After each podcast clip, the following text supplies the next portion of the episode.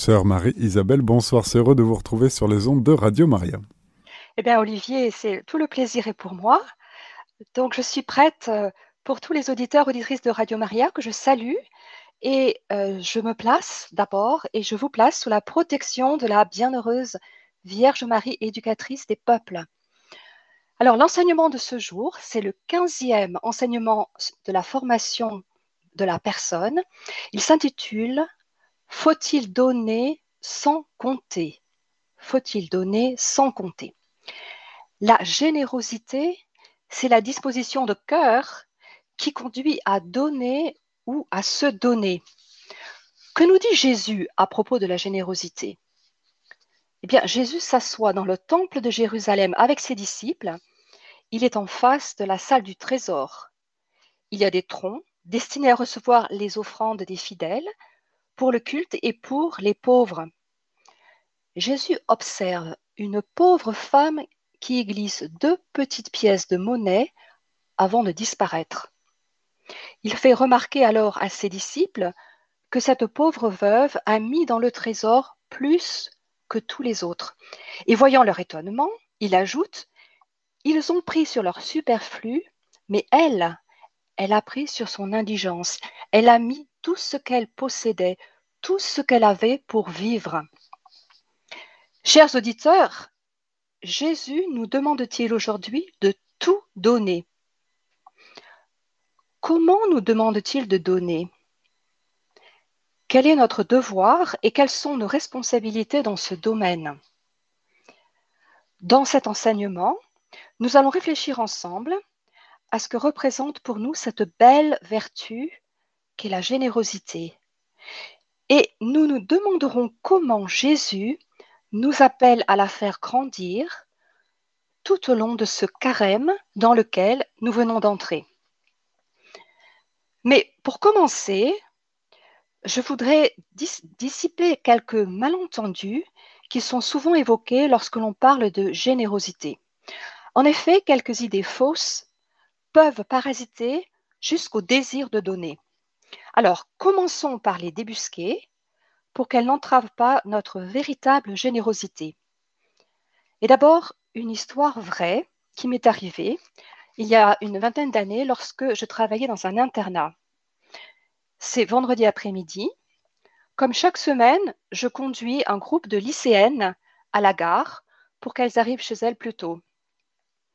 Et l'atmosphère est généralement enjouée, les filles sont plutôt excitées, parce que c'est la perspective du week-end, mais j'en repère une qui est particulièrement morose. Je lui lance Qu'est-ce que tu fais ce week-end? Ben, Simplement, euh, histoire d'engager la conversation. Alors, elle m'explique qu'elle passera le week-end toute seule chez elle. En effet, sa mère est médecin et pendant ces périodes de congé, elle part faire du volontariat en Afrique. Elle conclut Ma mère, je ne la vois jamais. Elle rentre tard de son travail. Elle s'occupe des enfants en Afrique, mais elle ne s'occupe pas de moi. C'est pour ça que j'ai demandé à être à l'internat. Alors bien sûr, il ne m'appartient pas de juger des bonnes intentions de ce médecin dévoué. Mais j'ai été obligée de compatir à la souffrance de cette adolescence qui se trouvait privée d'affection alors qu'elle en avait vraiment besoin. Donc, le premier critère de discernement concernant la générosité est le suivant. Est-ce que ce que je m'apprête à donner m'appartient vraiment?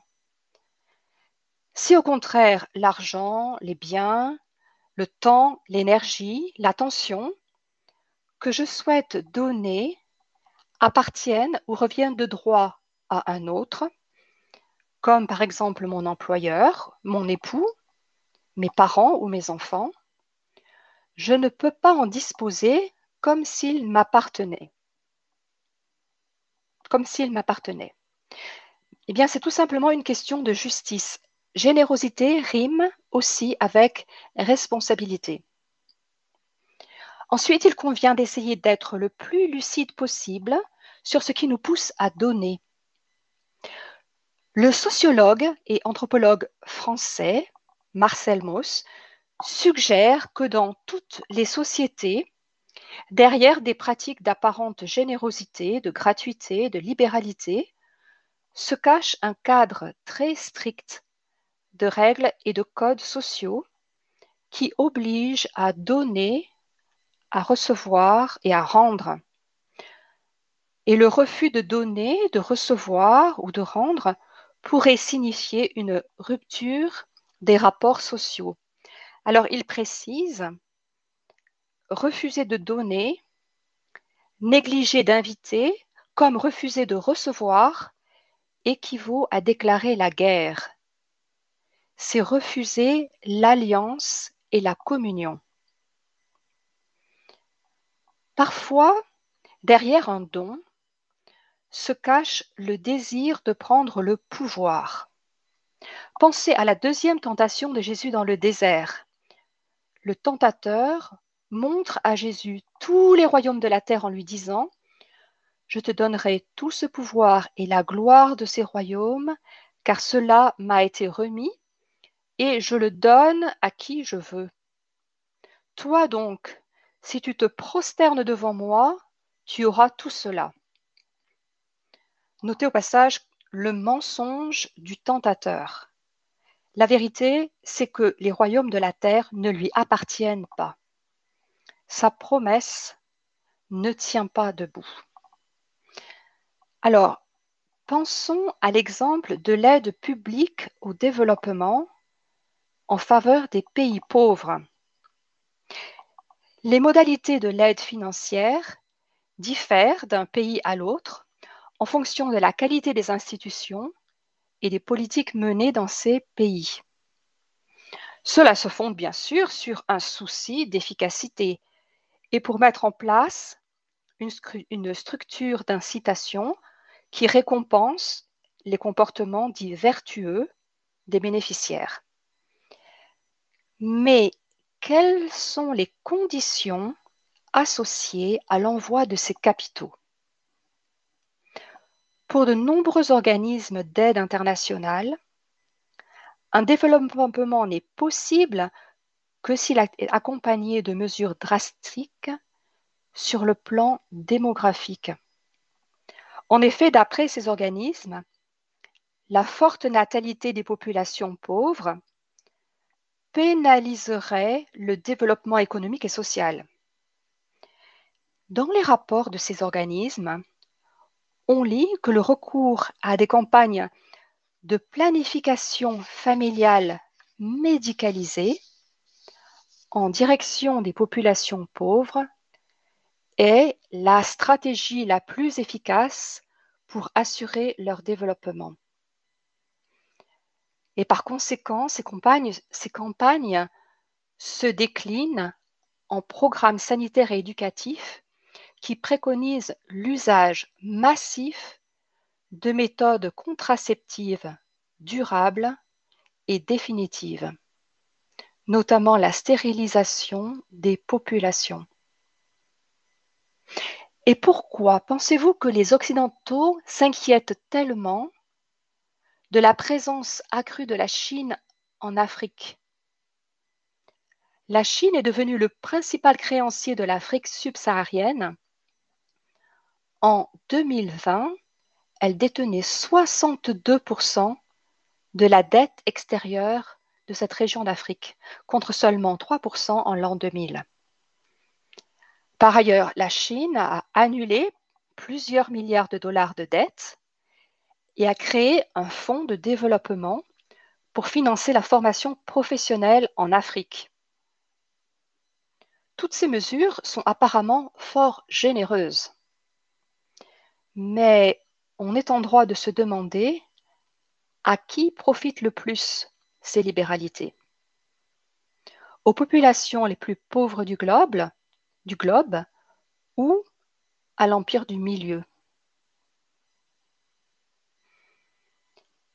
Il est intéressant de noter que le mot gift, qui en anglais et en suédois signifie cadeau, veut dire au contraire ce même mot veut dire au contraire poison ou venin en allemand et en norvégien.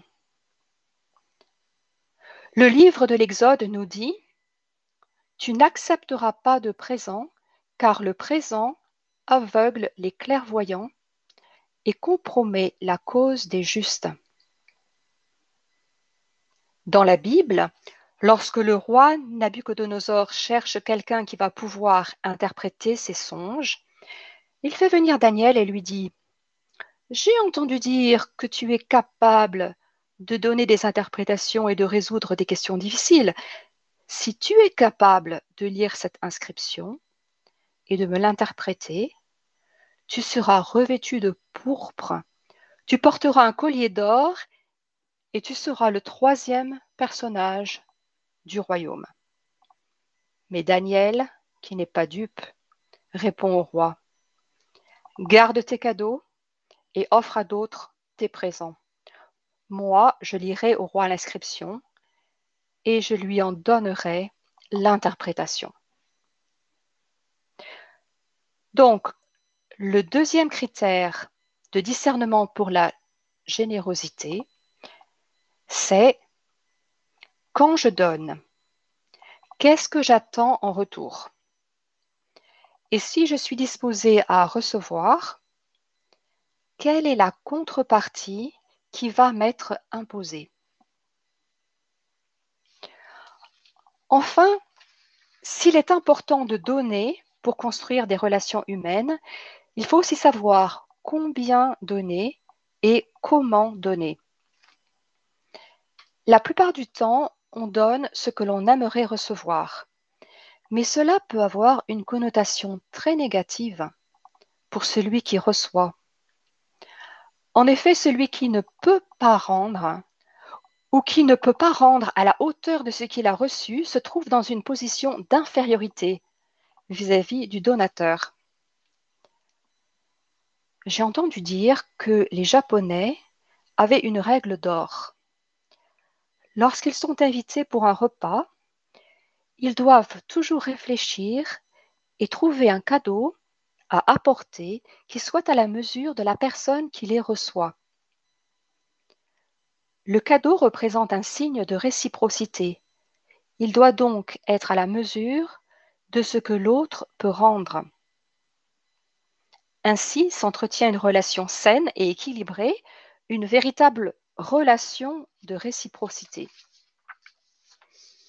En effet, aucune relation humaine saine ne peut perdurer si l'une des parties a le sentiment d'avoir trop donné ou d'avoir trop reçu. Petit à petit, les échanges risquent de glisser vers une relation toxique. Le troisième critère de discernement est donc est-ce que je me sens vraiment libre de donner?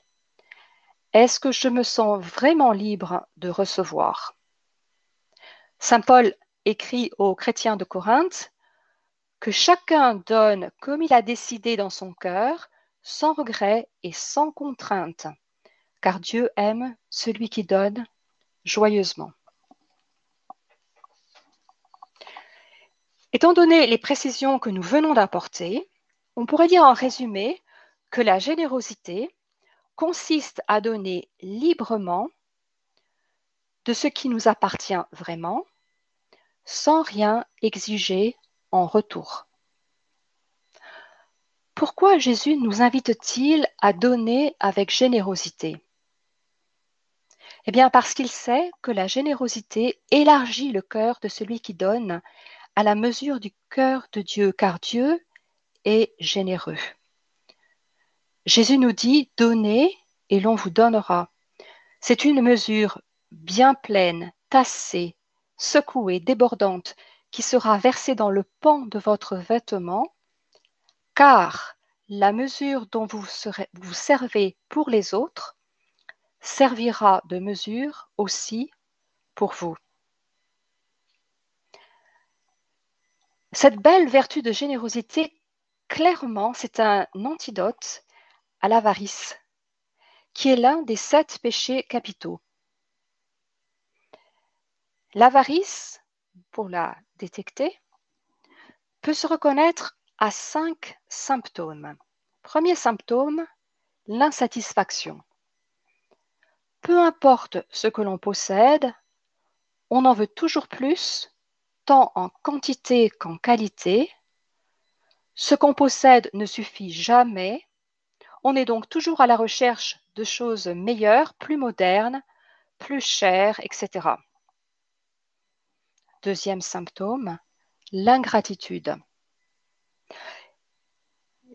Des murmures et des plaintes surgissent constamment dans le cœur et sur les lèvres des avaricieux.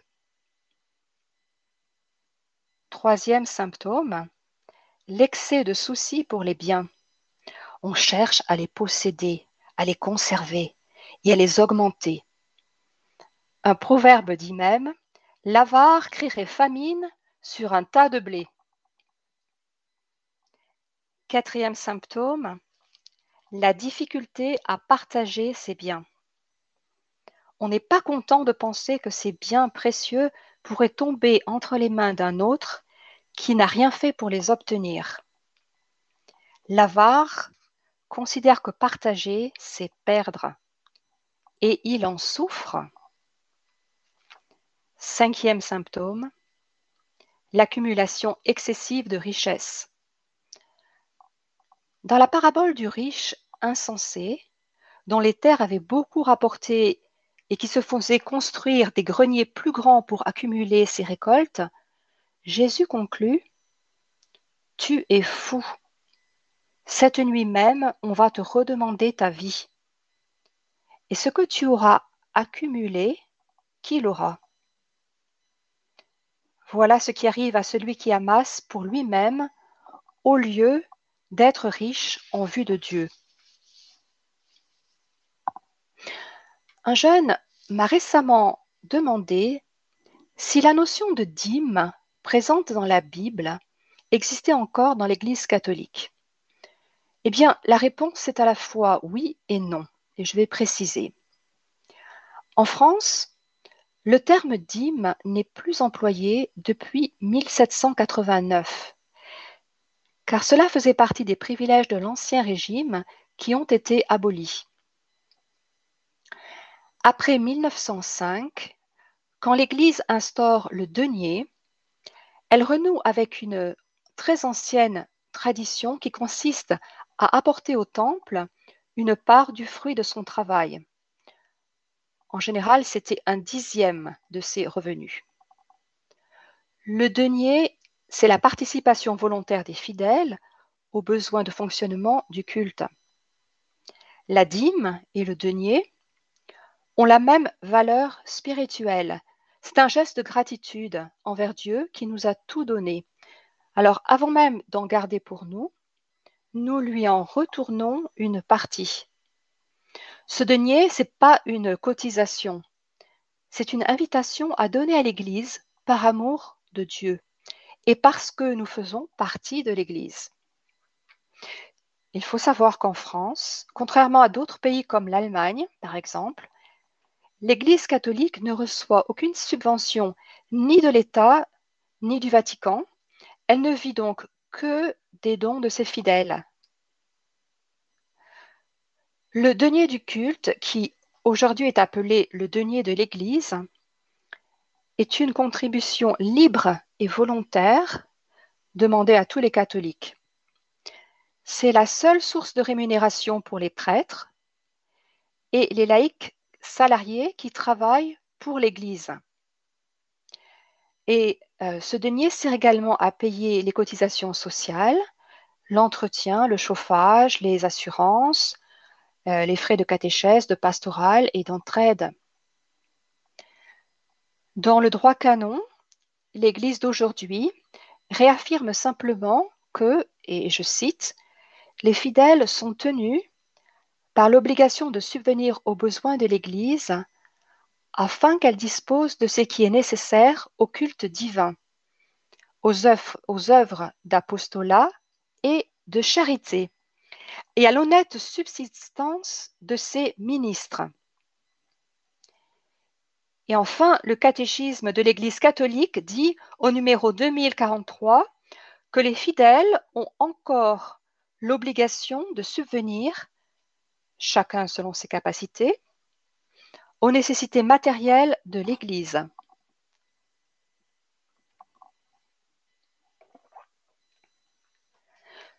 Vous espérez tous, chers auditeurs, voir vos enfants devenir des adultes généreux, des personnes qui sont prêtes à tendre la main à un ami, à une personne en détresse, une personne qui a faim.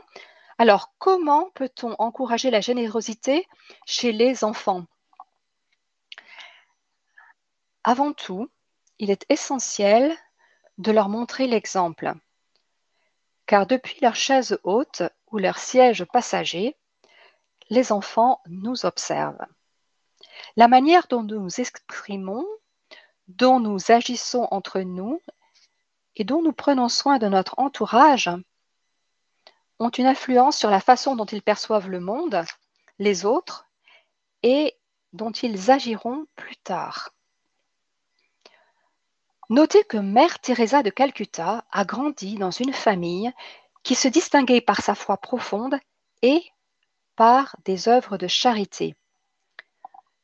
Chaque semaine, en effet, sa mère sortait en ville avec ses enfants pour visiter les malades et apporter de la nourriture et des vêtements aux mendiants.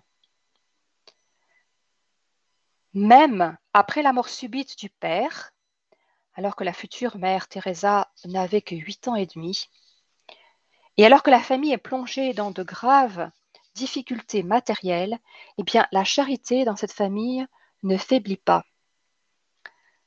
Mère Teresa aimait se souvenir de sa mère en disant Maman nous apprenait à prier et à aider les gens qui sont en difficulté. Bien des pauvres de Skopje et des alentours connaissaient notre maison. Jamais personne ne l'a quittée les mains vides. Chaque jour, quelqu'un partageait notre repas. C'étaient des pauvres, ceux qui n'avaient rien. Dran, la mère, a donc su semer dans le cœur de sa fille cadette des graines de générosité qui ont porté des fruits admirables que le monde entier reconnaît. La doctrine sociale de l'Église, et en particulier le pape euh, Pie XI, dans son encyclique, encyclique euh, Quadragenizo, Anno rappelle l'enseignement constant explicite de la Sainte Écriture et des pères de l'Église au sujet du partage des richesses. Je cite le paragraphe 56. L'homme n'est pas autorisé à disposer au gré de son caprice de ses revenus disponibles, c'est-à-dire des revenus qui ne sont pas indispensables à l'entretien d'une existence convenable. Bien au contraire, un très grave précepte enjoint aux riches de pratiquer l'aumône et d'exercer la bienfaisance et la générosité. Les enfants et les adolescents sont très sensibles aux personnes que leurs parents invitent à la maison. Est-ce que ce sont seulement des amis et des personnes du même milieu social, ceux qui partagent les mêmes valeurs, ou bien la maison est-elle aussi ouverte aux autres? Jésus nous dit, comme à celui qui l'avait invité, quand tu donnes un déjeuner ou un dîner, n'invite pas tes amis, ni tes frères, ni tes parents, ni de riches voisins, sinon eux aussi te rendraient l'invitation, et ce serait pour toi un don en retour. Au contraire, quand tu donnes une réception, invite des pauvres, des estropiés, des boiteux, des aveugles, Heureux seras-tu, parce qu'ils n'ont rien à te donner en retour. Cela te sera rendu à la résurrection des justes. Le programme de formation Aimer et pratiquer les vertus des dominicaines de Sainte-Cécile de Nashville offre des suggestions pour aider les enfants et les jeunes à devenir plus généreux. Dans les livrets de la première année, l'année de la foi, que vous pouvez télécharger gratuitement sur Internet. Vous pourrez vous référer au mois de novembre et de décembre qui parlent respectivement du bon usage des richesses et de la générosité.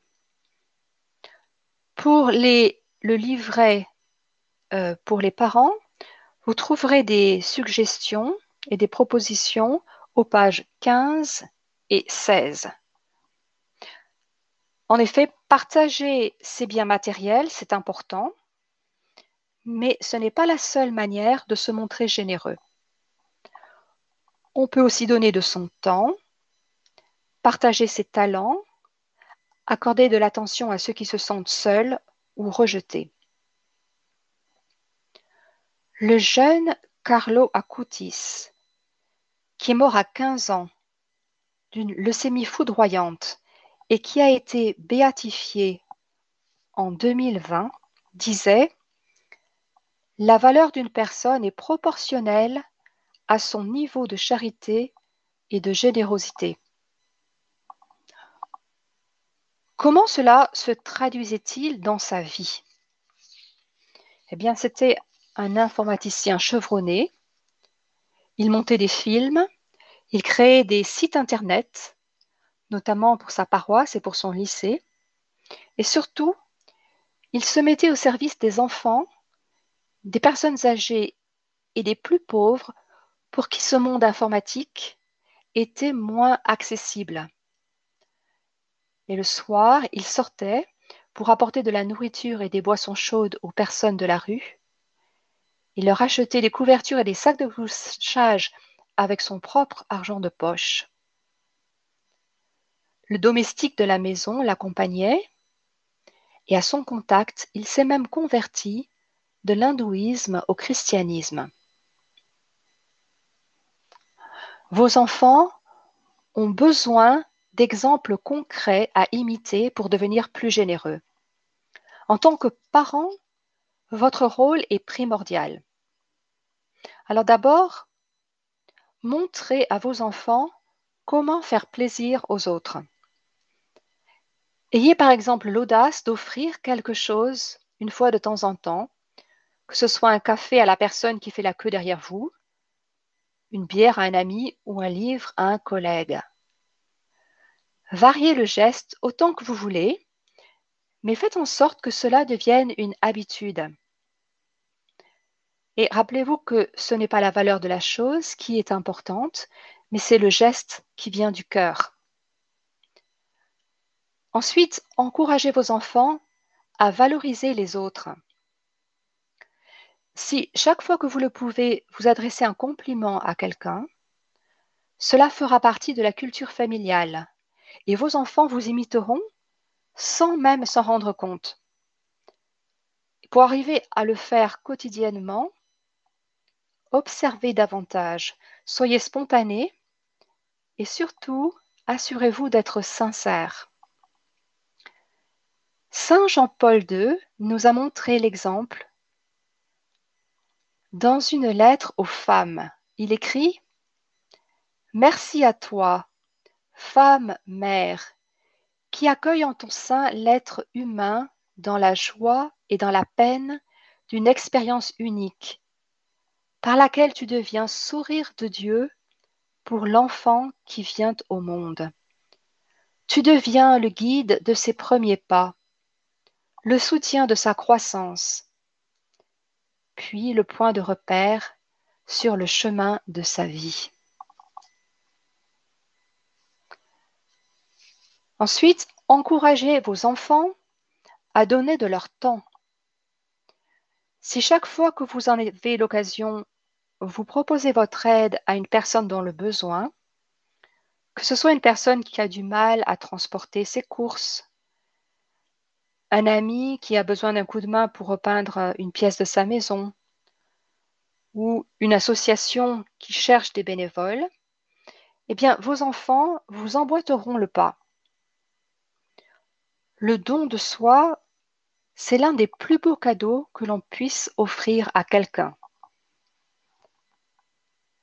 Mère Teresa disait La solitude et le sentiment de n'être pas désiré sont les plus grandes pauvretés. Alors voici d'autres idées tirées des livrets du programme aimer et pratiquer les vertus, des propositions pour les enfants de 8 à 11 ans. Première proposition, sois un intendant du matériel de ta classe. Propose à ton professeur de l'aider à réparer les livres ou d'autres objets de la classe qui sont endommagés ou simplement qui ont besoin d'être nettoyés. Autre proposition, dessine ou peins un tableau et offre-le comme cadeau à quelqu'un qui est malade ou souffrant.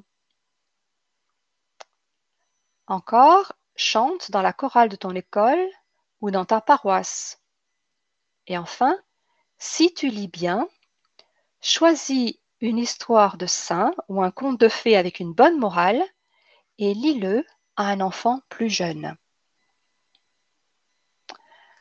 Ensuite, montrez à vos enfants comment partager leurs compétences. Pour cela, eh bien, vous le faites vous-même. Par exemple, si vous vous arrêtez pour aider un automobiliste qui a besoin d'aide pour changer un pneu, ou vous proposez de l'aide à un collègue qui a des difficultés avec un fichier Excel, ou un ami qui ne sait pas comment faire sa présentation, eh bien, euh, cela donnera des idées à vos enfants. Mère Teresa disait, ce qui compte, ce n'est pas ce que l'on donne, mais l'amour avec lequel on le donne. Voici quelques autres propositions pour les enfants de 4 à 8 ans cette fois-ci. 1. Pense à quelque chose que tu fais bien. La lecture, l'écriture, le dessin, lasser tes chaussures et propose-toi pour aider une personne plus jeune que toi en utilisant tes compétences. Deuxième proposition, si tu prends des cours de danse, Fais une démonstration pour quelqu'un qui est seul ou triste. Troisième, demande si tu peux prendre en charge la répartition des fournitures et des jouets qui vous sont confiés à la maison ou à l'école. Et pour les 11-14 ans, propose-toi pour diriger les chants à l'église ou fait partie d'une chorale liturgique. Et pour les sportifs, apprends à un jeune enfant à jouer à ton sport préféré. Dans le traité des passions, qui est le dernier livre que René Descartes a écrit, eh bien, il parle de la générosité. Et il écrit que ceux qui sont généreux ne méprisent jamais personne. Ils sont enclins à excuser plutôt qu'à blâmer les fautes des autres, à les imputer plutôt à leur ignorance qu'à un manque de bonne volonté. Les généreux ne se sentent guère inférieurs ou supérieurs aux autres. Ils sont humbles, d'une humilité vertueuse parce qu'ils savent qu'ils sont eux-mêmes capables des mêmes fautes que les autres. Enfin, selon Descartes, la générosité incite ceux qui en sont capables à ne rien estimer de plus grand que de faire du bien aux autres hommes et de mépriser leur propre intérêt. Ce qui les rend courtois et affables envers tous, et qui les affranchit de la jalousie de l'envie, de la haine, de la peur et enfin de la colère. Eh bien, chers auditeurs, en étant plus généreux pendant ce carême, voilà toutes les belles qualités que nous espérons pouvoir faire fleurir en nous et autour de nous. N'est-ce pas un beau programme? Chers amis, auditeurs de Radio Maria, je vous donne maintenant rendez-vous le mois prochain. Ce sera le mardi 28 mars à 18h50 pour un nouvel enseignement sur la formation de la personne. Nous y aborderons alors une autre vertu. Nous verrons comment la faire grandir en nous et comment y initier nos enfants et nos jeunes. Que Dieu vous bénisse tous et que la Vierge Marie vous garde. Chers auditeurs, c'était notre émission Formation de la personne. Vous étiez avec sœur Marie-Isabelle. Il était question de la générosité. Retrouvez cette émission podcast sur notre site internet radiomaria.fr.